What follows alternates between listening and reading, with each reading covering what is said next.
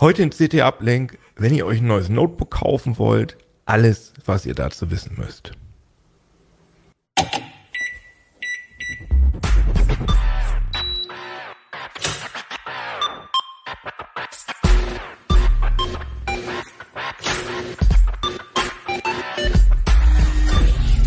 CT Uplink. Willkommen hier bei CT Uplink. Heute gibt es die große Notebook-Kaufberatung. Das heißt, wenn ihr euch ein neues Notebook kaufen wollt oder wenn ihr jemanden kennt, der oder die sich ein neues Notebook kaufen wollen, dann könnt ihr gerne hierauf verweisen. Wir versuchen das jetzt mal so richtig systematisch durchzugehen, was man alles wissen muss und äh, was man bedenken muss, sich ein Notebook zu kaufen. Ähm, bevor wir loslegen, einmal noch ein Wort zu unserem Sponsor. Wir haben diese Sendung hat einen Sponsor und das ist NordVPN. Und dazu gibt es Infos am Ende dieses Videopodcasts. Und eine kleine Sache noch in eigener Sache. Ähm, Mal angenommen, wir würden einen eigenen YouTube-Channel machen, in dem wir CT-Inhalte unterhaltsam und super informativ aufbereiten. Wie würde dieser Kanal dann heißen? Also da, äh, nur mal angenommen, nur mal angenommen, wir würden das machen. Schickt uns da gerne äh, Vorschläge an äh, uplink.ct.de, also Vorschläge für irgendwas, wo man CT da vorstellen kann und irgendwas dahinter stellen kann, dass es ein bisschen, sich ein bisschen abhebt von dem normalen CT, ein bisschen bunter vielleicht ist, ein bisschen lockerer. Irgendein Wort dahinter, wie man den Channel nennen könnte. Da würden wir uns sehr drüber freuen. Ja, aber jetzt wieder zurück zu den Notebooks. Ähm, ich habe natürlich Gäste dabei, weil ich persönlich habe überhaupt keine Ahnung von Notebooks. Deswegen habe ich drei Experten hier dabei.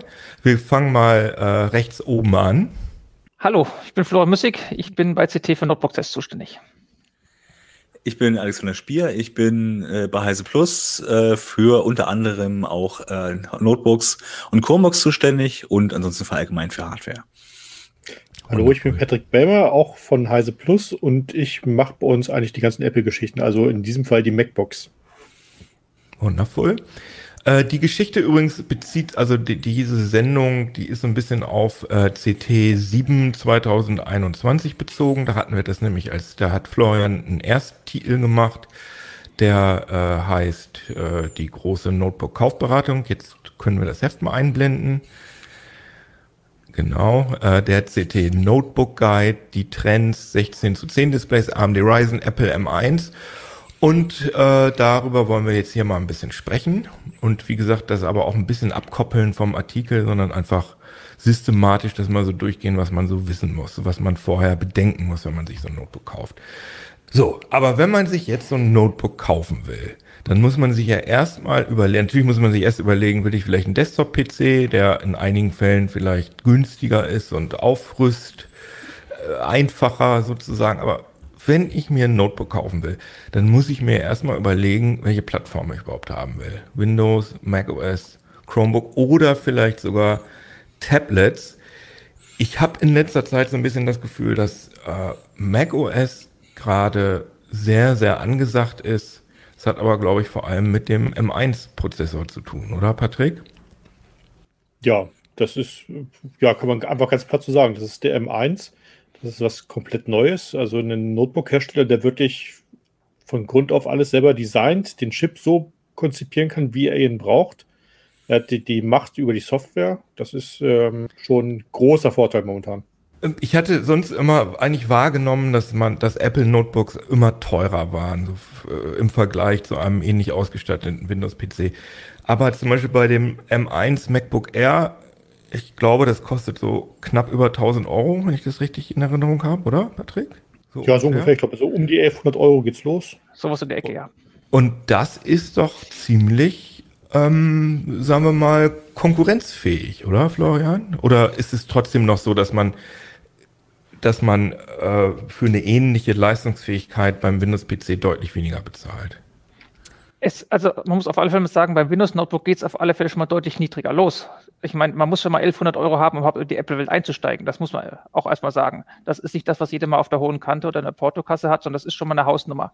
Und natürlich mhm. kriegt man für den Preis auch ordentliche Windows-Geräte, die auch ein schickes Metallgehäuse haben, ordentlichen Bildschirm, gute Tastatur und wo auch die Rechenleistung stimmt.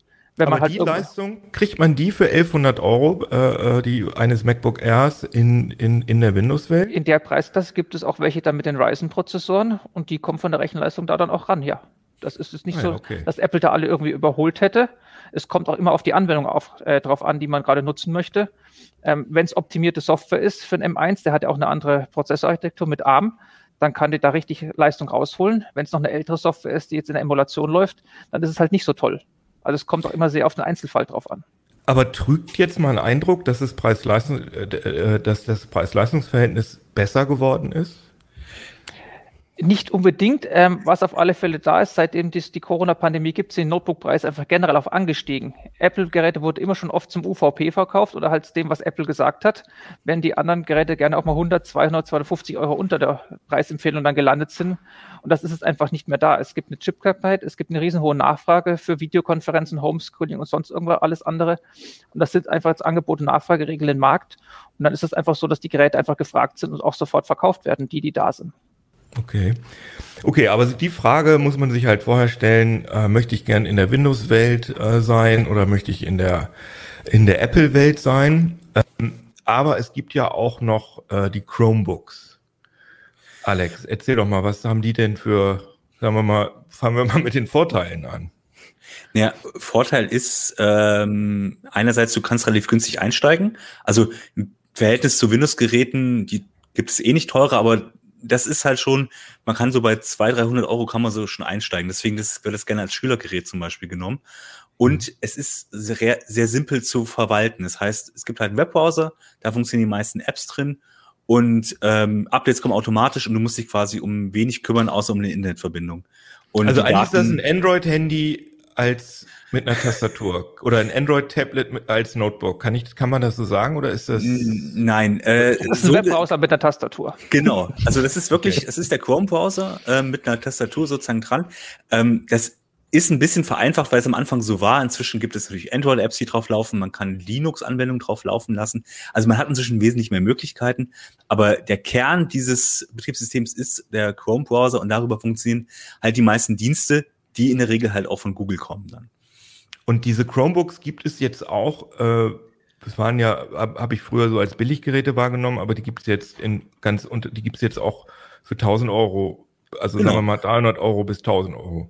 Sogar noch genau, also teurer. Also, Ah, ja, Man okay. kann inzwischen bis zu, ich habe äh, 1600 Euro für so ein Businessgerät, ist gar kein Problem. Ähm, mhm. Die haben mhm. dann auch natürlich eine ähnliche Ausstattung wie ein eben Windows Notebook in der Preisklasse, entsprechend auch die Materialqualitäten. Ähm, der Unterschied ist halt wirklich, dass das ein, dass halt Chrome OS drauf läuft. Ähm, aber zum Beispiel ist das für Businesskunden inzwischen auch komplett verwaltbar. Also die können ihren ganzen Gerätepark ähm, über entsprechende Tools auch verwalten. Deswegen gibt es diese Geräte in Deutschland noch nicht so stark, aber es ist auf jeden Fall inzwischen na, sagen wir mal, eine gangbare Alternative zu Windows.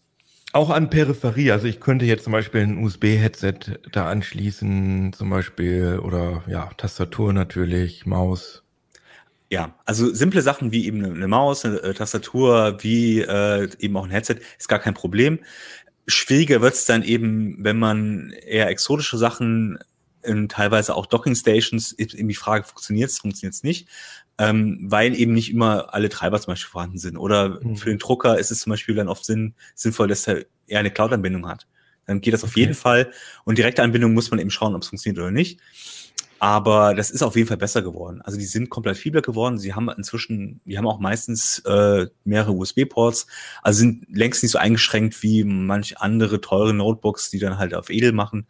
Ähm, da hat man eigentlich schon relativ große, äh, große, gute Möglichkeiten, sage ich mal. Aber es ist nicht so äh, für so datensparsame Menschen, die sagen, äh, ich möchte äh, vielleicht nichts mit Google zu tun haben. Du musst schon gerne in der Google-Welt unterwegs sein. Oder kann ich da auch einfach ein, äh, ja, kann ich das irgendwie Google-frei machen oder dann Linux drauf installieren, problemlos? Also, du kriegst es nicht komplett Google-frei wenn du es nicht als Entwicklergerät irgendwie äh, äh, sozusagen nutzen möchtest, dann kannst du auch einen Linux drauf installieren, das jetzt mit, mit einem Linux benutzen.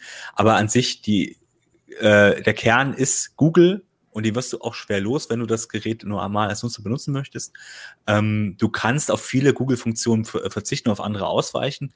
Ähm, es ist aber nicht sinnvoll in dem Zusammenhang, weil das Gerät einfach darauf ausgerichtet ist. Und klar, Datensparsamkeit, wer das möchte, der ist sowieso bei äh, Google jetzt nicht gut aufgehoben. Der wird aber auch mit Windows 10 und auch mit den Apple-Sachen möglicherweise ein Problem haben. Da muss man eben schauen, mhm. was einem, ja, was man sozusagen, was man möchte, was einem äh, am Herzen liegt und ob man sagt, na gut, ich nutze eh die Cloud von Google und dann äh, ist das auch kein Problem, weil mehr Daten fragt er jetzt nicht ab als ein Android-Gerät zum Beispiel. Mhm. Und die vierte Plattform kann man ja auch eigentlich schon damit reinnehmen, sind ja Tablets. Also zum Beispiel iPad OS wird von Apple ja auch immer mehr als, ja, als Notebook-Ersatz ähm, vermarktet. Da gibt es jetzt ja die tolle Magic Keyboard, Tastatur zum Beispiel. Es gibt Standard, viel Standardsoftware, die darunter läuft. Wie würdet ihr das einschätzen? Also für wen ist, oder sagen wir mal, für wen ist das nicht die gute, die beste Alternative, so ein Tablet als Büro-Notebook zu verwenden? Es kommt bei allen eigentlich immer darauf an, welche Anwendung muss man nutzen. Wenn man schon in einem Ökosystem drin ist und weiß, was es da gibt und nicht drin ist oder schon da irgendwas gekauft hat, dann ist man üblicherweise drin und bleibt auch drin. Wenn ich aber irgendwas habe, ich muss das ein Gerät, was ich für mein Kind kaufe, was in der Schule ist, dann ist ja die Frage, welche Anwendungen werden da genutzt? Kann ich alles im Browser machen oder muss noch irgendwas anderes installiert werden? Mhm. Äh, wenn ich jetzt ein Geschäftskunde bin, habe ich irgendeine spezielle Anwendung, die lokal laufen muss? Ist es, und für welche Plattform gibt es die? Also was ich jetzt eine Zahnarztpraxis oder sowas wird sicher jetzt nicht auf ein Chromebook umsteigen, weil die spezielle Software hat. Und zwar genau eine Software, die sie nutzen muss. Und die gibt es dann vielleicht für Windows oder äh, für macOS, aber sicherlich nicht als Webanwendung für ein Chromebook. Mhm. Gerade mit den ganzen Patientendaten, die da drin stecken und so weiter. Das geht einfach nicht. Okay. Ja, und natürlich auch so Standardsoftware wie Photoshop oder so. Das ist ja, ich glaube, so richtig gibt es das auch noch nicht für iOS. Ne? Also es gibt mhm. immer so abgespeckte ja, es gibt abgespeckte Versionen. Ähm, perspektivisch werden vermutlich viele Apps von iPadOS auch Richtung macOS ziehen. Ähm, das ist ja einer der großen Vorteile des M1-Prozessors. Mhm. Ähm, es gibt aber noch einen anderen Standpunkt. Wenn ich jetzt sage, ich brauche die typische Schreibmaschine, also ein Notebook, nicht zu schwer, ähm, 13, 14 Zoll vielleicht, gute Tastatur. Wenn ich jetzt bei Null anfange und ich sage, boah, ein iPad wäre nicht verkehrt, das wird am Ende genauso toll wie MacBook Air. Da darf mhm. man sich also keine Illusion hingeben. Man ist da ganz schnell bei 800, 900 Euro im Grundpreis fürs Tablet. Dann sind es nochmal die 200, 300 Euro für die Tastatur. Ich will vielleicht einen Stift dazu haben, noch eine Maus. Dann ist das MacBook Air am Ende günstiger. Vielleicht sogar fast schon ein MacBook Pro. Aber ich kann natürlich die Tastatur abrupfen und dann habe ich was Kuscheliges äh, für unter die Bettdecke oder so bei dem, bei dem iPad. Ne? Das ist ja auch so ein, so genau, du, du, kannst es aber auch genauso gut machen und sagst, ich habe zu Hause eh schon einen Desktop-Mac stehen, einen iMac oder exotischen Mac, äh, Mac Pro. Da hänge ich einfach mein, mein iPad als äh, zweites Display dran. Das ist natürlich mhm, dann wieder so ein, so ein, Benefit, den ich habe, wenn ich zu Hause bin, habe ich halt ein äh, System mit zwei Displays da stehen. Aber wir haben ja jetzt ja eine Infrastruktur, oder wir haben ja jetzt, also bei der Plattformfrage haben wir jetzt, äh, Tablet haben wir gerade drüber geredet, Chromebook und äh, äh, Apple äh, Notebooks. Das sind alles das ist alles ARM-Plattform. Das ist also alles nicht x86. Nein. Oder? Teure also Chromebooks sind, sind, auch alle x86. Ah, also im Einsteckerbereich okay, schon. Aber sobald so ab 500, 600 Euro ist da genauso ein Core i5 oder sowas drinnen. Das ist dann auch x86. Ah, interessant. Das also macht das eben in dem Fall keinen Unterschied, weil es Web, das Betriebssystem, für das ist es wichtig, für den Browser mhm. ist es wichtig, aber für dich als Nutzer nicht. Wenn du einen Webdienst benutzt, dann ist es ja egal. Okay, aber die Windows-Notebooks sind natürlich alle äh, klassisch äh, x86. Da gibt es auch inzwischen Ausnahmen mit ARM. Es gibt das Surface Pro X mit Microsoft SQ1-Prozessor, das hat mit ARM. Qualcomm pusht das schon seit drei, vier Jahren, ist noch eine mhm. sehr kleine Nische, anders als bei Mac. Ich wollte gerade sagen, dass wir reden ja von homopathischen Marktanteilen hier. Richtig. Jetzt, oder? Also. Das ist auch, das wird sicherlich auch noch ein bisschen so bleiben, weil in Windows-Welt ist mit Intel-Prozessoren groß geworden oder x86-Prozessoren. Es gibt mhm. jetzt eben auch dann die ARM-Varianten, aber wie gesagt, Qualcomm versucht sich seit drei Jahren und es gibt immer das Henne-Ei-Problem. Welche Geräte gibt es, welche Anwendungen gibt es, die dafür übersetzt wurden? Ähm, das kann sich noch was tun, gerade jetzt auch dadurch, dass jetzt Apple mit dem M1 auch eben ARM-Prozessor hat und die ganzen Softwareentwickler, als auch die großen Adobe und Co. jetzt einfach auch native ARM-Software machen und sich daran wagen müssen, dass das dann abfärbt. Aber der Großteil ha wird sicherlich weiter in x86 bleiben in der windows hab, Habt ihr das Gefühl, dass ähm, das x86 in irgendeiner Form hm, gefährdet ist vielleicht nicht das richtige Wort, aber dass das Eis ein bisschen dünn wird oder wird das wird die x86-Welt, ist die eurer Meinung nach, wird die bleiben? Die wird bleiben. Es gibt ja eh schon eine Ausprägung. Ich meine, ARM ist ja auch schon in Servern stark vertreten, aber da gibt es genauso x86-Server noch. Das ist einfach das, was man gerade braucht. Das ist, ich meine, Server sind dann noch viel spezieller als ein Notebook oder ein Desktop, genau auf einen Anwendungszweck üblicherweise getrimmt. Und was da dann halt die beste Softwareplattform ist, die wird dann einfach genommen oder die Hardwareplattform für die Software, die man nutzen möchte. Wie seht ihr anderen beiden das? Es, es, gab mal eine Phase, die ging, ich würde sagen, so bis vor anderthalb, zwei Jahren vielleicht. Da waren die ARM-Chips einfach sehr viel effizienter. Da hast du halt überlegt, ähm, in einem Mobilgerät, wo ich also auf dem Akku angewiesen bin, was baue ich da ein? Das war ja letztlich auch einer der Gründe, warum zum Beispiel Qualcomm gesagt hat, wir wollen jetzt in diesen, in diesen klassischen PC-Markt reinkommen ähm, bei den Notebooks, weil die äh, Prozessoren einfach viel effizienter waren. Und dann hattest du den anderen Vorteil, die ARM-Geschichten waren immer so ausgelegt, du hast einen Chip, den du als Hersteller irgendwo aufs, auf die Platine löten musst, da ist alles drin oder nahezu alles. Das hattest du bei einem Windows-Gerät nie. Du musst gucken, will ich jetzt ein mobilfunktaugliches Notebook haben, wo kriege ich das Modem her? Wie kriege ich das integriert? Was kostet mich der ganze Spaß? Ähm, und du kannst jetzt vereinfacht sagen, ich löte da einfach ein Smartphone-Prozessor rein, gut ist. Aber Wobei ist man sagen so? muss, Wobei man sagen muss, es ist eben kein Smartphone-Prozessor mehr, sondern die sind inzwischen so weit aufgebohrt, dass sie halt A nicht mehr so sparsam sind. Das heißt, sie nähern sich den x86-Prozessoren in Sachen äh, Energieaufnahme auch in gewissem Maße an. Sie sind dann entsprechend auch so leistungsfähig oder teilweise auch leistungsfähiger. Ähm, das ist halt das erste Mal seit langem, dass man zwei relativ gleichwertige Architekturen hat, die im selben Bereich funktionieren. Ähm, und das halt ungewöhnlich, dass ARM aus dem Smartphone-Bereich sozusagen äh, jetzt in den Desktop-Bereich äh, schwappt, was man so jetzt nicht unbedingt erwartet hat, aber ich sehe da jetzt auch für beide genug Platz. Und äh, im Gegenteil, es ist vielleicht sogar vom Vorteil, dass es da jetzt gewisse Konkurrenz gibt, dass man eben auch, äh, dass ARM sich sozusagen getraut hat, auch, sagen wir mal, gewisse Änderungen Architektur, an der Architektur vorzunehmen, damit es überhaupt läuft.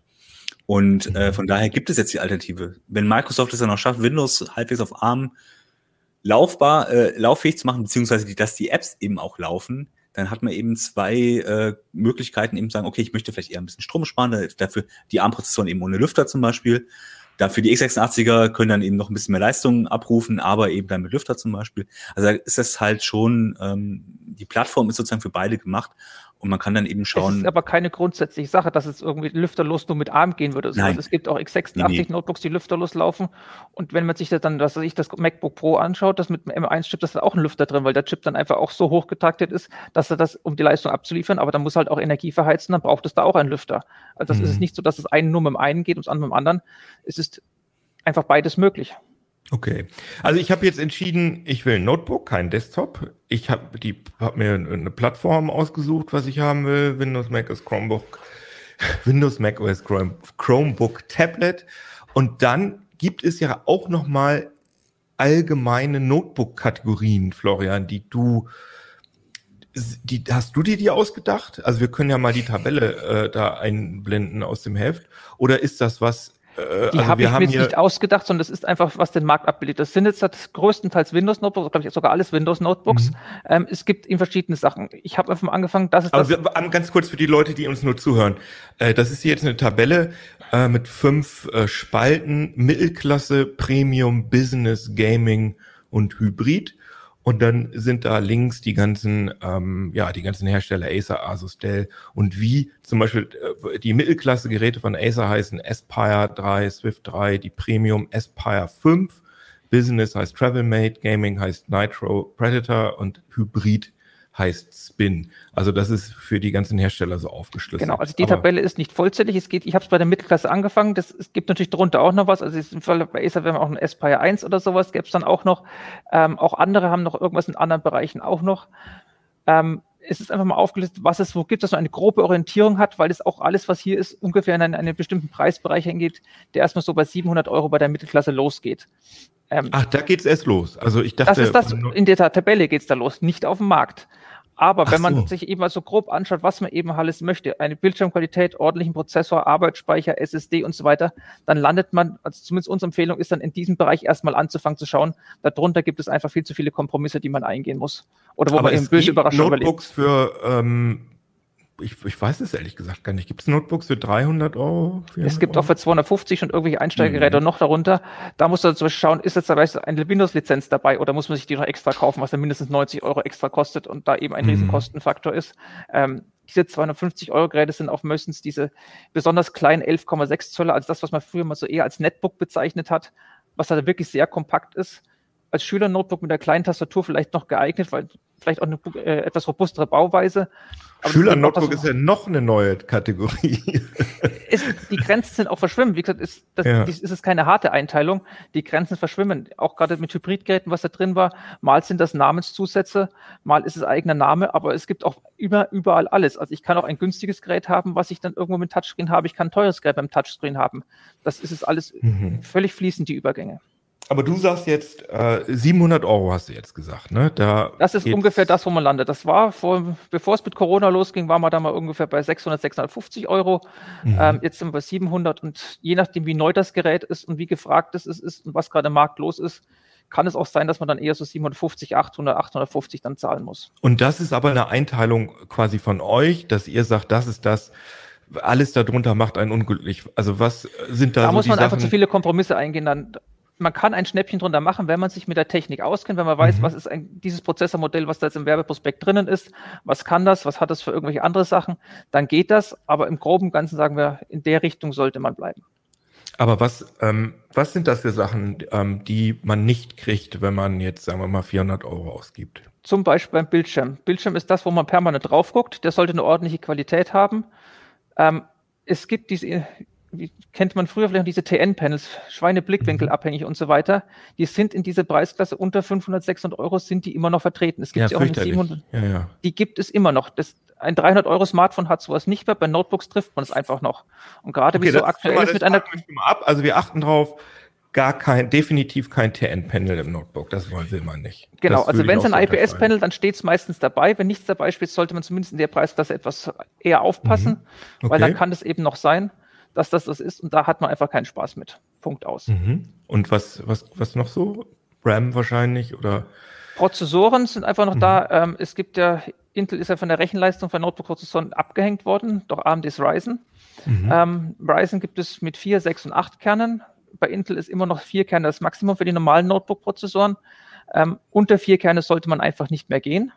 Das heißt, das ist dann schon mindestens mal ein Core i5 inzwischen sogar ein i3, weil Intel da die Bezeichnung völlig durcheinander gewirbelt hat. In der letzten Generation, der 11. Core-Generation, aber dann ist man da gelandet. Dann hat man üblicherweise 8 GB Arbeitsspeicher, was auch reicht. 16 gibt es auch bei vielen Geräten. Das ist dann eher wieder ein Kostenfaktor nach oben raus. Mhm. Und ein SSD hat man dann auch überall. Und zwar mindestens 256, was auch erstmal ausreicht. Aber ich verstehe dich richtig, die, das hat in den unteren Preisklassen hat man eben das alles nicht. Da hat man keine SSDs man gibt es schon noch. Vierkern, SSD und weniger als 8 GB RAM auch sogar? Ja, es gibt dann noch Geräte mit nur 4 GB Arbeitsspeicher. Es gibt dann noch ganz andere Prozessorserien, ein AMD A4 oder A6 oder ein Celeron oder Pentium Silver von Intel. Das sind ganz, ganz komische Low-End-Prozessoren. okay, ja, ja gut. Hm. Sie, Sie sind jetzt nicht unbedingt schrottig, sie haben ein paar andere Vorteile, sie haben ein wenig Rechenleistung, dafür können sie dann eben auch mal passiv gekühlt werden, da kann mhm. man auch was haben, aber wenn man zu, halt eine ordentliche Rechenleistung haben will für ein Gerät, was aktuell ist, was man sich kauft für 700 oder 600 Euro, was auch immer, dann soll das ja auch jetzt nicht nur ein halbes Jahr halten, sondern hätte man auch drei, vier, fünf Jahre gerne was davon. Und da wird es dann einfach, zumindest prognostisch, wird es da einfach eng mit irgendwelchen Sachen. Okay. Aber dann sind wir jetzt in dieser 700 Euro Klasse. Das leuchtet mir ein, warum man das haben will. Und dann muss man sich, die nächste Frage, die man sich, glaube ich, erstmal stellen muss, ist, welche ja, welche Größe will ich denn haben? Also Notebooks sind meines Wissens geht das so zwischen 11 und 11 Zoll, 17 Zoll. Ne? Das ist das so die grobe Spanne. Also 11 Zoll, das ist eben dieses Netbook, das ist nicht mehr so normal, fangen so bei 12,5 oder 13 Zoll an. Da gibt es auch relativ viele. 14 Zoll ist wieder ein bisschen selten. 15 Zoll ist der, der Massenmarkt einfach. 16 Zoll ist selten, 17 Zoll sind dann die besonders großen Geräte. Und es ist Meistens eben so. Gaming Notebooks, oder? Genau. 17 Zoll. Mhm das ist einfach so, ein 17 Zoller kriege ich nicht mehr so einfach einen Rucksack rein. Der hat einfach Abmessungen, die machen da keinen Spaß mehr. Ähm, und ich handle dann, weil das Gehäuse größer ist und ich ein bisschen mehr Volumen habe, werden die üblicherweise dann auch mit etwas dickeren Prozessoren bestückt. Das sind dann die Gaming-Notebooks mit dicken Grafikchips. Die brauchen dicke Kühlkörper. Kühlkörper sind aus Metall, das ist dann wieder Gewicht, das macht dann im Rucksack auch wieder keinen Spaß. Mhm. Aber diese Unterscheidung zwischen 13 und äh, 15 Zoll, ähm, kann man das den, kann man da den Leuten irgendwie diese Entscheidung leichter machen? Weil das ähm, merke ich so im Bekanntenkreis, wenn die mich fragen, dann frage ich die, wo willst du 13 oder 15 Zoll? Dann sagen die, pff, äh, weiß ich nicht. Es ist eine Frage, welche Mobilität möchte man haben? Ich meine, momentan sitzen wir alle zu Hause, das ist vielleicht nicht so wichtig, dass man ein Notebook auch noch mitnehmen kann. Da ist einem der etwas größere Bildschirm, den man am Schreibtisch hat, etwas wichtiger. Wenn man aber öfter unterwegs ist, dann auch mal weiß, im, im, Zug oder sowas oder im Flieger arbeiten, das wird auf diesem kleinen Klapptischchen halt einfach schwierig mit dem 15 Zoller, da ist dann 13 Zoll die bessere Größe. Bei natürlich. Apple kommt hinzu, die Größe entscheidet aktuell noch darüber, welche Architektur du hast. Weil die, das im MacBook Pro mit 16 Zoll ist momentan nur mit Intel-Prozessor zu bekommen, also x86. Die 13 Zöller gibt es nur mit dem M1-Prozessor. Also da ist dann, da steht und fällt es dann nochmal mit dem Betrieb, mit dem, äh, mit Architektur. Ja, ja. Zu, zu, der, zu den Apple-Dingern würde ich gleich später nochmal kommen. Ganz kurz nochmal mit den Größen. Die Chromebooks gibt es auch in, in, diesen, in diesen Größen. Nee, 17 Zoll gibt es, glaube ich, nicht, oder, Alex? Ähm, es gab auch schon 17 Zoll Chromebooks. Ähm, das, die sind aber eine okay. absolute Randerscheinung. Ähm, generell ist aber auch die Verteilung ähnlich.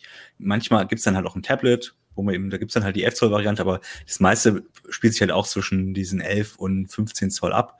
Mhm. Ähm, was ich halt sagen kann, ist, ähm, gerade, also in den, in den Premium, in der Premium-Richtung werden die Gehäuse auch relativ kleiner. Das heißt, man kann auch überlegen, okay, früher hätte ich gesagt, ein 13 Zoll, ja, das ist groß genug, das kriege ich noch irgendwie, ein Rucksack 15 Zoll ist zu groß.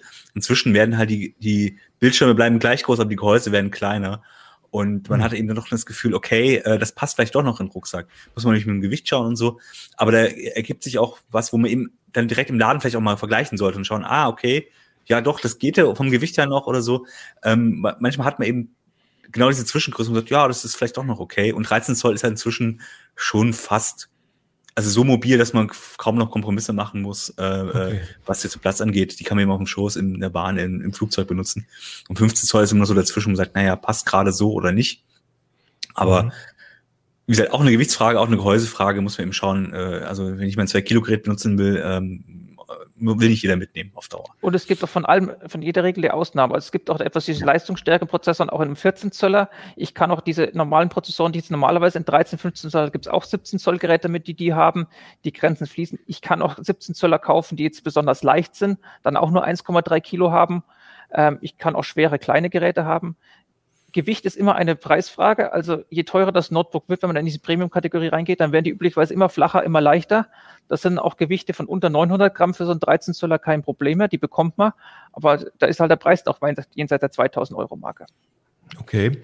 Aber das nächste ist ja noch die Auflösung. Das ist doch wahrscheinlich auch ein, ein Preistreiber. Also ich würde jetzt mal als Laie davon ausgehen, dass die Standard-Notebooks Full HD 1920 mal 1080 haben. Ab dem 700 Euro Mittelklasse ja, darunter gibt es auch noch 1366er TN-Panels. Also das, das, das ja, wird auch wirklich Baujahr 2021 wird das Ich weiß verkauft. nicht, wo die diese Panels noch herbekommen, aber sie werden noch irgendwo verbaut. Ich Gott. weiß nicht, ob es noch eine große Lagerhalle gibt in Asien, wo dann immer noch ganz viele sind, die jetzt langsam abgebaut werden, oder ob die wirklich noch gefertigt werden, aber es gibt sie tatsächlich noch, ja. Leider. Okay.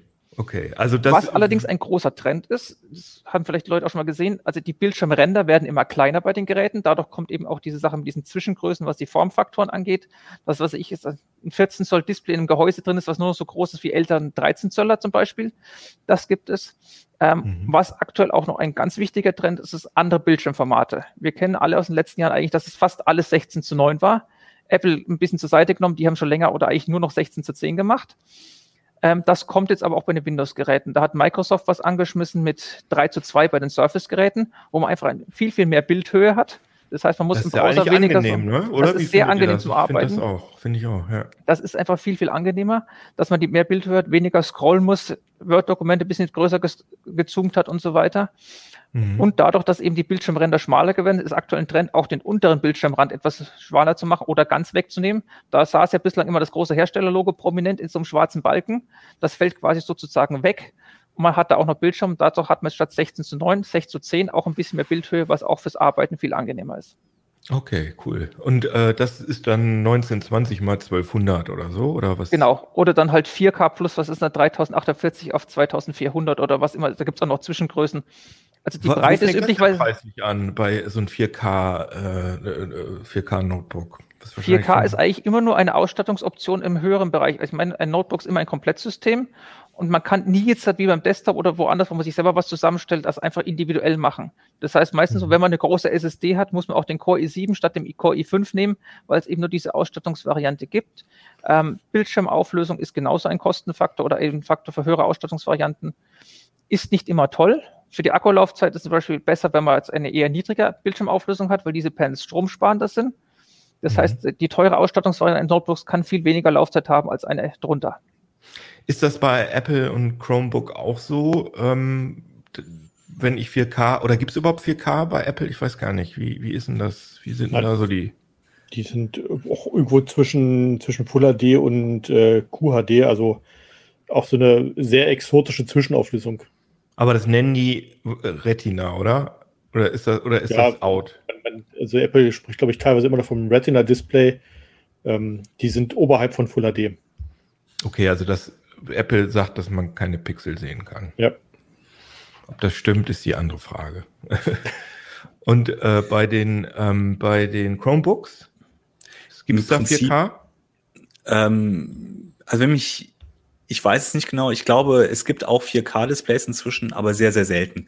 Weil das, ähm, wenn überhaupt im High-End-Bereich und wir reden ja von Preisen, sagen wir mal, von 1200, 1600 für die wirklich High-End Chromebooks. Mhm. Ähm, wenn man das mit den Windows-Geräten vergleicht, die dann über 2000 Euro kosten, wo dann auch auf dem 4K-Display drin ist, ähm, das haben die da nicht. Also es ist so ein Kompromiss, das ist oft dann eben, zwar auch inzwischen oft 16 zu 10 mhm. äh, und nicht mehr nur die 16 zu 9 Displays, aber ähm, selten 4K weil es auch ähm, oft keinen Sinn macht, weil wie äh, Florian schon sagt, die die äh, Laufzeit verkürzt sich ja und das ist ja schon eine Sache, mhm. gerade Chromebooks sollen ja auch möglichst mobil sein, die soll man auch jetzt nicht unbedingt nur zu Hause nutzen und insofern wird dann eben auch von Herstellerseite oft dann eben darauf verzichtet zugunsten der okay. Akkulaufzeit.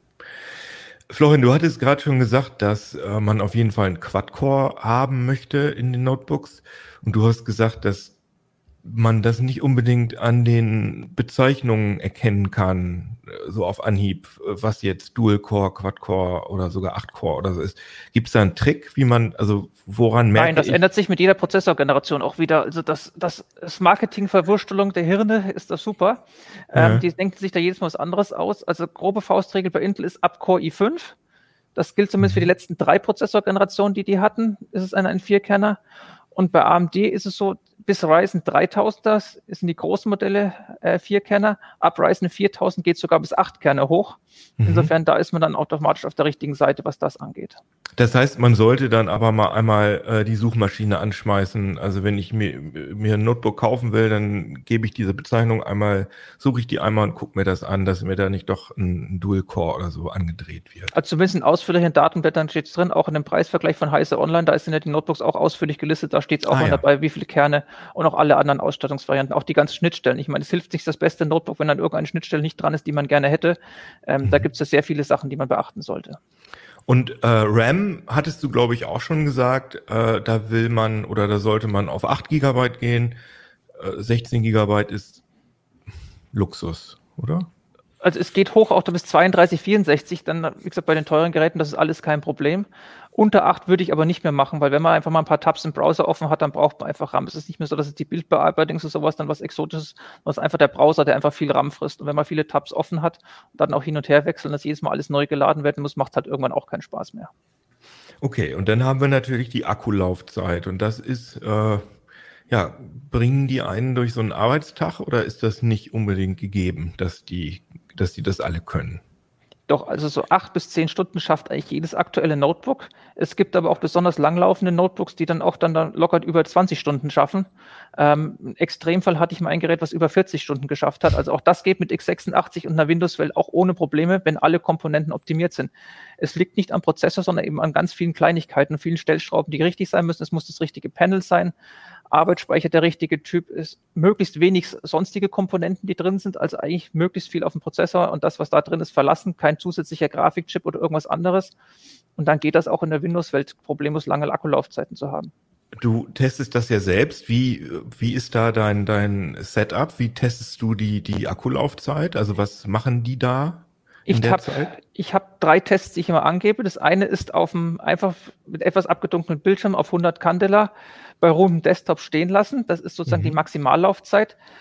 Das ist es nicht unbedingt die Laufzeit, die man bei der Nutzung dann rausbekommt, aber das sieht man zumindest, ob der Hersteller alle Stellschräubchen eben gedreht hat, um zu sehen, dass eben alles funktioniert. Wenn mhm. da eine lange Laufzeit rauskommt, heißt es, dass ich in den Phasen, wo ich Notebooks nicht so oft benutze, dass ich dann eben auch die hohe Energieeffizienz habe und dass dann da meine Laufzeit nicht irgendwie sozusagen nutzlos gefressen wird. Mhm. Eine zweite Sache ist dann Video abspielen bei 200 Candela, einfach ein Video in der Schleife weil es eben auch was ist, wenn man eben im Zug, im Flieger oder auf dem Akku ist oder abends im Bett noch sitzt ohne Stromkabel, dann sollte ja eben auch nochmal ein Filmchen oder eine Episode dann auch nochmal laufen, ohne dass man dann gleich da ans Netzteil muss. Und das dritte ist sozusagen um die untere Grenze dann das Minimum. Da lasse ich den 3D-Mark als Benchmark in einer Schleife laufen bei voller Bildschirmhelligkeit. Das ist sozusagen die untere oh, Grenze. Und was, was schaffen die da so im, im ungefähr, so die aktuellen Geräte? Also bei auch bei dem 3D-Mark sind zwei bis drei Stunden eigentlich kein Problem. Okay, krass. Man kann aber wahrscheinlich da jetzt keine Verallgemeinerung machen, Apple, Chromebook, dass die automatisch besser sind, sondern die werden sich wahrscheinlich auch in dem Bereich abspielen, oder? Also ähm, wenn ich ein Chromebook habe, wenn da eine Webseite offen ist, wo dann, was weiß ich, eine Werbung angezeigt wird, die animiert ist, sonst irgendwas, dann ist das egal, ob das jetzt ein Chromebook ist oder ein x86 Notebook. Da muss der Prozessor was tun. Da werden vielleicht auch noch Daten mhm. ausgetauscht über WLAN und so weiter. Dann dürfte ich da auch ungefähr dieselbe Laufzeit erreichen. Okay. Das ist auch eher, man muss es auch ein bisschen so sehen, was man mit diesem Gerät macht. Also wenn ich jetzt zum Beispiel Photoshop oder äh, mir noch schön meinen Linux-Kernel kompiliere oder was auch immer, ähm, dann verbraucht das nämlich mehr Strom, als wenn ich jetzt zum Beispiel einfach nur einen Text schreibe. Und natürlich ist ein Chromebook eher zum Text schreiben, vielleicht mal ein YouTube-Video gucken. Ähm, das ist natürlich eine andere Arbeitslast. Und entsprechend kann so ein Gerät natürlich auch länger halten. Und was äh, Chrome, äh, das Chromebook ganz gut macht oder Chrome OS ganz gut macht, ist halt, es kann sich relativ simpel in den, in den Standby verabschieden und ist auch sehr schnell wieder da. Das macht auch inzwischen Windows-Geräte und so weiter können das inzwischen auch, aber es ist halt schon ähm, darauf ausgelegt, dass du es eben schnell zusammenklappst oder, oder ausschaltest und direkt wieder da ist und deswegen du das auch häufiger machst am Tag und entsprechend dann auch wieder Energie sparen kannst. Ähm, deswegen muss man das so ein bisschen schauen. Also rein von der Technik her, wenn man das vergleicht, dann ist ein Chromebook mit der gleichen Technik ausgestattet wie ein Windows Notebook und entsprechend läuft es dann auch so lange, wenn es entsprechend äh, vom Hersteller angepasst okay. wurde.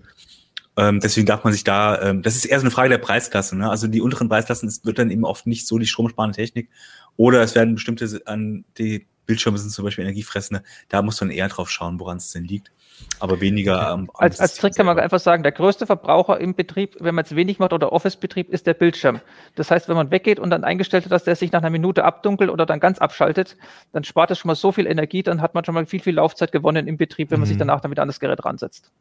Okay. Was ist mit den Tastaturen? Das ist auch noch relevant, wenn man über die Größe nachdenkt. Ne? Also wenn ich so ein 11 Zoll Ding habe, dann habe ich ja wahrscheinlich nicht äh, die den gleichen, äh, äh, wie heißt das? das Tastenab Tastenraster, Abstand, genau, das ist da etwas kleiner. Genau. Das genau. ist kleiner. Ab wann habe ich denn so ein ISO-Standard-Tastenraster wie bei einer? Also das, das Standardraster sind 19 Millimeter bei einer mhm. normalen Desktop-Tastatur. Das geht auch in 13 Zollern schon, das ist kein Problem. Die Frage ist eher, welches Layout Aber nicht hat der Hersteller? 11. 13, das geht bei ab 13. Ab 13 ne? geht das, genau. Mhm. Ähm, die Frage ist eben auch, was hat der Hersteller noch an komische Sachen? Es gibt ja so ein Notebook, wird er üblicherweise in ein, oder der Hersteller möchte möglichst viele Komponenten überall auf der Welt verkaufen, was bei Notebooks ein Problem ist, weil die Oberschale, wo die Tastatur drin sitzt, ist halt ein Kostenfaktor, gerade bei Metallgehäusen. Jetzt gibt es aber für die USA zum Beispiel eine einzeilige Enter-Taste und wir hätten gerne eine zweizeilige Enter-Taste. Ähm, okay. Wenn der Hersteller es umsetzt, dass es nur eine Spritzgussform oder eine Fräsform gibt, dann ist das hierzulande doof, da muss man sich umgewöhnen. Ähm, Wenn es zwei Varianten gibt, dann ist es einfach schöner für den Nutzer. Cursorblöcke können komisch gequetscht sein. Es kann mhm. rechts daneben noch eine Sonderspalte sein für Bild auf, ab und so weiter. Die kann es auch nicht geben. Man kann auch andere Sachen machen. Also neben der Enter-Taste die Tasten, also die deutschen Umlaute oder sowas, die können stark gequetscht sein oder auch nicht.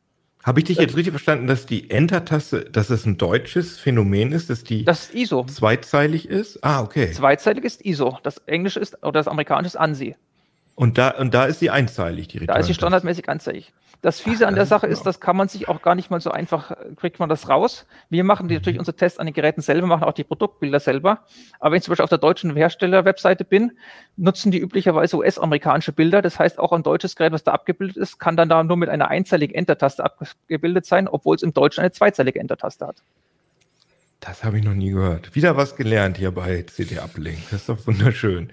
Und sonst bei den Tastaturen, es gab ja mal diesen, ah, Skandal ist übertrieben, aber es gab ja die älteren MacBooks mit diesen äh, Butterfly-Tastaturen, äh, wo sich äh, oft Dreck drunter äh, gefangen hat. Ne? Das hat Apple jetzt, glaube ich, in den Griff bekommen.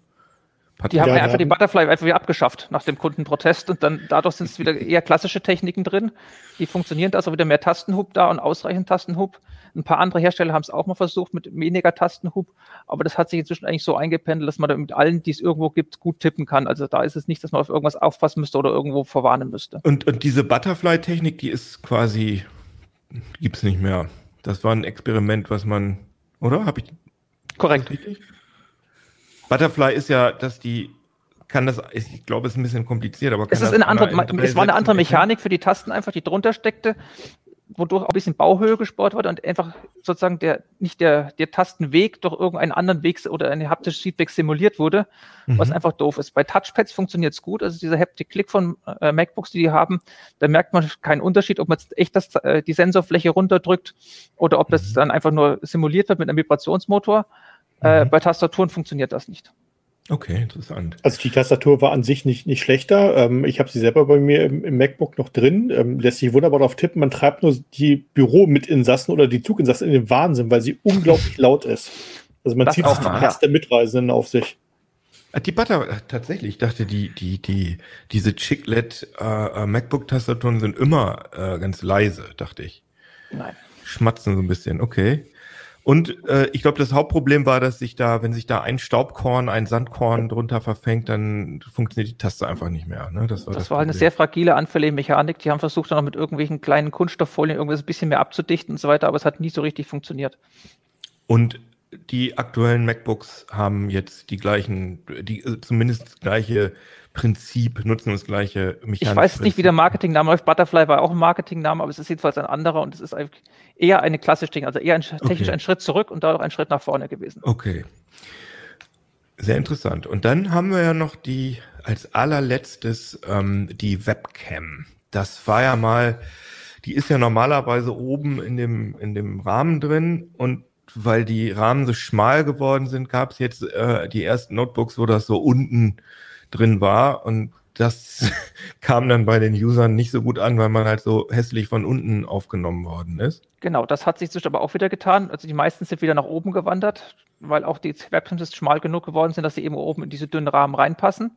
Ah, das ähm, ist dann so ein Stecknadelkopf, großes Pünktchen. Genau, genau. Mhm oben drin. Und damit ist das dann. Es gibt noch ein paar andere Spezialfälle. Huawei zum Beispiel, die bei ihren Notebooks bauen die in die Tastatur ein. Das heißt, dass irgendwo zwischen F5 und F6 kann man da ist eine extra Taste drin, da kann man es hochklappen. Also mhm. da ist die mhm. Untersicht noch schlimmer. Da sieht man quasi nur noch die Nasenlöcher des Gegenübers, aber es macht halt dann auch keinen Spaß. Schöner ist einfach, wenn die Webcam klar ist, wo man es gewohnt ist, nämlich oben drüber. Okay. Und das haben, haben die, die MacBooks, glaube ich, auch alle, ne? So. Ja. Okay. Man muss auch sagen, es haben nicht mehr grundsätzlich alle Notebooks eine Webcam drin. Ähm, es gibt zwischen ein paar Gaming-Notebooks, wo die weggefallen ist, weil die davon ausgehen, dass die eben die Streamer sowieso ein anderes Setup haben mit besserer Kamera, externem Mikrofon und da ist es einfach im Notebook gar nicht mehr drin. Obwohl die Notebooks an sich ja auch hochpreisig sind, dann 1500, 2000 Euro, da gibt es dann halt keine Webcam. Also ich hätte normalerweise auch nicht nachgefragt, aber ich meine, in der Pandemie gerade äh, ist natürlich so eine Webcam irgendwie für, für den Berufsalltag notwendig quasi. Ne? Richtig. Man muss auch klar sagen, ähm, da wird sich sicherlich auch noch was tun. In den nächsten zwei, drei Jahren rechne ich damit, dass die ganzen Webcams von der Qualität her einen ganzen Schritt nach vorne machen werden. Ähm, auch der, wenn man jetzt eine gute Webcam im Notebook drin hat, ist die Qualität üblicherweise immer noch schlechter als das, was die Selfie-Kamera von einem günstigen Smartphone hat, mhm, genau. weil da eben mit Selfies der Anwendungszweck da war und dann haben die Leute da was oder die Hersteller da was gemacht. Und das ist es eben bei Notebooks genauso da. Es werden es Videokonferenzen im Alltag, egal ob beruflich, Schüler, sonst irgendwas. Da wird sich sicherlich was tun. Ah ja, okay. Und das allerletzte, das ist vielleicht auch ein bisschen speziell, dass ich, ne, also ich will euch da jetzt nicht, wenn ihr das nicht wisst, müsst ihr nicht beantworten. Ähm, aber mir ist wirklich aufgefallen, dass äh, die Mikrofonqualität in den Notebooks extrem unterschiedlich ist. Also Leute, die halt kein Headset benutzen für Videokonferenzen, sondern einfach ihr Notebook aufklappen und das eingebaute Mikrofon benutzen, ähm, gibt es da, ich hab, es ist wahrscheinlich in dem normalen Test-Setup bislang nicht drin gewesen, Florian, ne? Wahrscheinlich, weil es halt so ein es ist auch ein Kostenfaktor. Also es gibt günstigen Notebooks, das eher ein Mikrofon drin und je höher es geht, ah, desto mehr Mikrofone werden drin. Also es gibt auch schon Notebooks mit zwei bis vier Mikrofonen als Array geschaltet und so weiter. Das gibt es auch alles. Ist die dann halt besser auch Noise canceln können, ne? Wenn die genau, wenn man da freispricht. Ähm, aber es ist halt auch eine Kostenfrage. Auch da wird sich was tun, genauso wie mit Webcams. Ähm, es gibt von HP ein besonderes Edel-Notebook, das Dragonfly. Das gibt es in einer besonderen Max-Variante. Da bauen mhm. sie jetzt, jetzt schon einen anderen Deckel ein, wo dann eine 5-Megapixel-Kamera drin ist und vier Mikrofone. Das haben sie jetzt okay. eben so mal ganz schnell aufgelegt. Aber es ist, wie gesagt, die High-End-Variante eines High-End-Notebooks, ähm, wo sie das jetzt machen. Das ist aber sozusagen halt wie dann auch die ganzen anderen Autoprototypen, die auf Messen gezeigt werden, irgendwelche Konzepte. Das kommt irgendwann in den Massenmarkt und wie gesagt, das wird aber jetzt sicherlich nicht sein, was man dieses Jahr schon sehen wird, sondern eher ab nächstem Jahr aufwärts dann. Ich sehe da direkt so einen Test äh, vor meinem inneren Auge, dass man das mal, das würde mich echt mal interessieren, weil ich hatte, ich habe neulich mal so ein, so ein Seminar äh, gemacht, da ging es um, um Sprechen und Moderieren und so und die Dozentin hatte eine wahnsinnig gute Tonqualität und ich habe sie gefragt, was benutzt du denn für ein Mikrofon? Und sie hatte ein einfaches ja, kann man ja sagen, ein einfaches Aspire Acer Dingens da stehen. Und sie sagt auch, ja, das habe ich deswegen ausgesucht, weil das so ein gutes Mikrofon hatte. Aber da wäre ich jetzt nicht drauf gekommen, dass so ein Mittelklasse-Ding. Was war in deiner Tabelle? Das Aspire ist Mittelklasse, oder? Es, es kommt darauf an, was, welche Zahl dahinter steht. Es gibt auch Aspire ah, ja. 7, dann Auto weiter oben, das ist dann, da gibt es verschiedene okay. Sachen. Also Leute, das ist jetzt wirklich nur eine Beobachtung von mir. Jetzt nicht alle Esspaar kaufen, weil das Mikrofon so toll ist. Das können wir jetzt im Moment so pauschal nicht sagen. Also pauschal kann man sagen, je teurer das Notebook, desto besser ist üblicherweise auch die Webcam und, das Mik und die Mikrofone, ja, die drin ja, sind. Ja, ja. Und sehr schön, äh, Florian, sehr interessant. Aber was mich jetzt nochmal abschließend interessiert, was ich noch nicht ganz verstanden habe. Also es gibt ja den M1-Prozessor und es gibt aber des, den, äh, das MacBook Pro und das MacBook Air. Da ist in beiden ein M1 eingebaut. Ist das der gleiche Prozessor oder wie unterscheiden die sich jetzt eigentlich noch, diese das beiden? Das ist von den grundsätzlich derselbe Prozessor. Der größte Unterschied an der Sache ist, es sind andere Kühlsysteme. Im R wird er passiv hm. gekühlt und im Pro wird er aktiv gekühlt. Aktive Kühlung heißt, er kann, er wird nicht ganz so heiß, kann seine höheren Frequenzen länger halten und liefert dadurch mehr Rechenleistung ab. Das ist aber auch eine Sache, die wir auch bei normalen Notebooks sehen. Auch bei den Core i5 und Core i7 Prozessoren ist es, gibt es auch Taktfrequenzen und einen Bereich von einer Abwärme, die spezifiziert ist. Aber wo das Notebook dann genau designt ist, worauf das Kühlsystem ausgelegt ist, das weiß man vorher nicht. Das kann ein Test sagen. Auch da mhm. ist so, mhm. je höher, desto also je höher der Preis vom Notebook ist, desto mehr Geld oder Budget hat auch der Hersteller fürs Kühlsystem und desto höher wird auch die Prozessorleistung in etwas sein. Ähm, aber das ist auch ein ganz, ganz großes Kraut und Rüben gerade. Ähm, man kann einfach nicht sagen, dass zwei Systeme mit demselben Prozessor dieselbe Rechenleistung haben. Es kommt immer aufs Kühlsystem drauf an. Mhm. Da kann es durchaus große ja, Unterschiede geben. Aber es gibt diese passiven Geräte, gibt es nicht nur bei Apple, sondern gibt es auch in der Windows-Welt. Ne? Die gibt es auch in der Windows-Welt. Zum Beispiel das, das teure äh, Surface Book von Microsoft. Da ist die mhm. CPU im Tablet-Deckel auch passiv gekühlt und liefert eine hohe Rechenleistung. Ähm, es gibt auch andere Geräte, wo aktiv gekühlt ist, wo was anderes eingestellt ist, wo die eine nicht so hohe Rechenleistung liefern. Es ist okay. immer so, wie viel Bauraum habe ich fürs Kühlsystem, worauf ist es ausgelegt. Es wurden andere Sachen priorisiert, wie vielleicht, dass das Gerät insgesamt nicht so hohe Temperaturen erreicht, dass es auf dem Oberschenkel angenehmer ist. Soll der Lüfter einfach leise bleiben und nicht so hoch drehen? Es gibt ja viele Stellschrauben oder Optimierungsmöglichkeiten, die man da was drehen kann die CPU-Leistung ist nur eine. Das ist auch noch ein okay. großer Unterschied zum Desktop. Wenn ich zwei Systeme im Desktop habe mit derselben CPU, dann darf man da erwarten, dass sie dieselbe Rechenleistung haben. Bei Notebooks ist das nicht so. Und Chromebooks sind auch nicht. Ach, sorry, Patrick. Äh, bei den ähm, M1 MacBooks gibt es aber tatsächlich einen Unterschied. Ähm, da weist Apple quasi im Kleingedruckten darauf hin. Wenn ich mir das Standard MacBook Air kaufe, da steht auch dran, ist ein M1 drin. Das ist tatsächlich ein bisschen langsamer als das etwas äh, besser ausgestattete MacBook Air die Grafikeinheit ein bisschen performanter ist. Ähm, aber wie gesagt, da steht nur im Kleingedruckten, das gibt es auch nur beim MacBook Air. Beim MacBook Pro ist immer der gleiche Prozessor drin. Okay. Bei den Chromebooks, die sind nicht standardmäßig passiv gekühlt, sondern die gibt es auch in, in beiden Bauarten, oder? Genau. Also das Prinzip ist das gleiche. Ähm, die Geräte mit ARM-Prozessor sind halt häufig passiv. Das sind aber auch häufig sehr, relativ langsame Prozessoren. Und die mit Core i7 zum Beispiel sind dann eben dann doch oft mit dem Lüfter versehen. Meistens sind die nicht so auf Höchstleistung getrimmt, weshalb äh, man eben selten von Lüftergeräuschen belästigt wird, selbst wenn äh, die aktiv gekühlt sind. Ähm, das ist halt ein Unterschied zu manch anderen Windows-Geräten, die dann halt echt wirklich bewusst auf Höchstleistungen dann getrimmt sind. Aber ansonsten hat man da genauso Lüfter drin in den Standardgeräten. Und die Tablets zum Beispiel sind dann eben die Chromebook oder die Chrome-Tablets sind dann zum Beispiel ohne Lüfter, einfach weil das vor der Formfaktor das so vorgibt. Freund hat sich ganz doll darüber beschwert, dass in seinem Notebook auch ein Apple, glaube ich, oder was ein Windows Notebook, weiß ich jetzt gar nicht. Aber auf jeden Fall, wenn er einen externen Monitor angeschlossen hat, dann lief immer der Lüfter los. Das ist so ein, ähm, das ist wahrscheinlich ein häufiges Problem, oder? Könnt ihr das erklären, woran das liegt? Das kann am Treiber liegen, an irgendwelchen komischen BIOS-Einstellungen. Das kann zig Ursachen haben. Das kann vielleicht auch, es war ein 4K-Monitor, vielleicht weil äh, äh, die Grafikeinheit einfach mehr Pixel treiben musste. Es gibt bei Notebook-Varianten, wenn es ein Notebook mit einem zusätzlichen Grafikchip war, kann es sein, dass der externe Monitorausgang an einem zusätzlichen Grafikchip hing und nicht an der integrierten Grafik, sondern die dann extra aktiv wurde. Das heißt, eine Komponente da, die dann extra geheizt hat, auch wenn sie nur ein Display mhm. angesteuert hat und dass dadurch einfach dann das Kühlsystem über einen gewissen Schwellwert gekommen ist und an der Lüfte angelaufen hat. Das kann viele Ursachen haben. Okay, verstehe.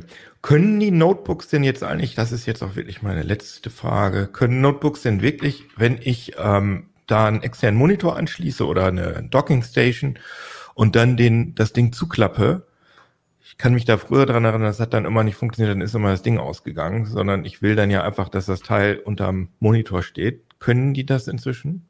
Kommt aufs individuelle Gerät drauf an. Auf Dockenstation, ah, ja. Monitor und das Notebook. Aber bei Apple ist es, können ich, und andere, ah, okay. die können es nicht. Bei Apple ist das, glaube ich, ziemlich standard. Das ist eine ne? Einstellungssache. Du kannst einstellen, ah, Deckel zu, Gerät aus. Du kannst einstellen, Deckel zu, ähm, es hängt noch eine Docking-Station dran, dann bleibt das Gerät an. Ah, ja, das kann okay. sich jeder aussuchen. Ja. Es gibt auch Geräte, wo du die am Docken, an der Docking-Station einschalten kannst, auch wenn sie ausgeschaltet und zugeklappt sind, also in den Einschalter nicht rankommst. Es gibt da viele verschiedene Spielarten. Leute, ich habe sehr, sehr viel gelernt über Notebooks. Ich glaube, wenn man sich ein Notebook kaufen will, wenn mich Leute fragen, die sich ein Notebook kaufen wollen, dann schicke ich ihnen, zwinge ich die, diesen Ablink zu hören oder anzugucken und erst dann. Oder die CT zu lesen. Oder genau, da hast du ein wahres Wort gesprochen. Das ist natürlich alles sehr komprimiert nochmal in CT 7 2021. Natürlich auch interessante andere Themen. Äh, die letzte, der letzte Ablink äh, war auch mit drei Themen aus dem Heft. Genau, und jetzt ähm, haben wir noch ein Wort äh, zu unserem Sponsor und danach lesen wir noch ein paar Reaktionen vor unser kleiner Mailbag. Aber erstmal ein Wort zu unserem Sponsor. NordVPN ist ein VPN-Anbieter. VPN steht für Virtual Private Network. Äh, die Idee dahinter ist, ähm, Ihr verschlüsselt eure Daten auf eurem Rechner und schickt zentral alles an einen Server von NordVPN. Den müssen Sie betreiben. Deswegen kostet das 2,85 Euro im Monat.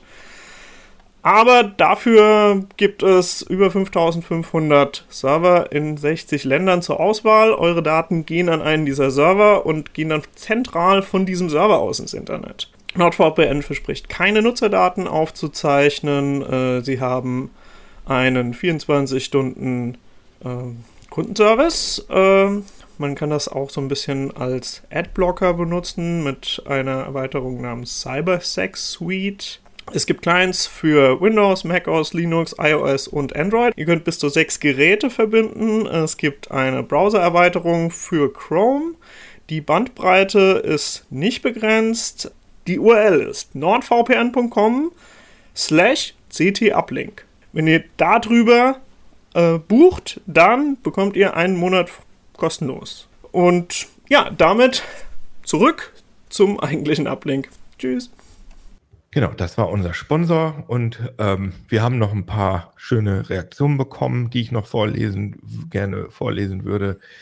Ähm, schön fand ich das Statement von Eike, ähm, da, in der letzten Sendung ging es ja um äh, Stifte, um Handys mit Stiften, dass die bei älteren Menschen total sinnvoll sind, da nämlich im Alter die Leitfähigkeit der Hände nachlässt. Das habe ich jetzt nicht nachgeprüft.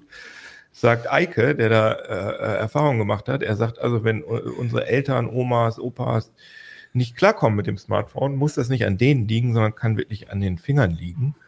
Und da kann man dann so einen Stift benutzen. Fand ich. Wusste ich noch nicht. Dann äh, habe ich auch noch mal ins heise Form geguckt und das ist ja klassisch immer ein bisschen negativer. Da unter der Überschrift schwache Basteltipps. Da wird sich gewundert, dass wir so schwache Basteltipps haben und so viele Fehler. Ähm, da äh, wird zum Beispiel erwähnt, dass Staubsauger im PC, dass das Oh my God ist, ähm, ESD-Schutz, liebe Leute, Haushaltsstaubsauger hat im PC nicht zu suchen. Druckluft ist das geeignete Mittel lasse ich einfach so stehen. Gibt es andere Meinungen dazu? Also Leute, die sagen, ich mache das seit 150 Jahren dreimal täglich und es passiert nie was. Äh, aber das sollte man vielleicht noch bedenken. Genau. Ja, ich bedanke mich fürs Zuhören, fürs Zugucken. Abonniert uns auf YouTube und äh, auf Spotify, wenn ihr wollt. Und äh, bei Apple Podcasts sind wir auch. Und wie gesagt, ich, wir freuen uns über Vorschläge für einen möglichen YouTube-Kanal, den CT machen könnte. schreibt uns einfach Mail oder sowieso auch, wenn ihr Sachen zu Notebooks noch loswerden wollt, schreibt uns an uplink.ct.de. Wir freuen uns über Mails und ich freue mich, dass ihr da wart, ihr drei Gäste und ich freue mich, zu gucken und zu hören. Tschüss. CT Uplink. Tschüss.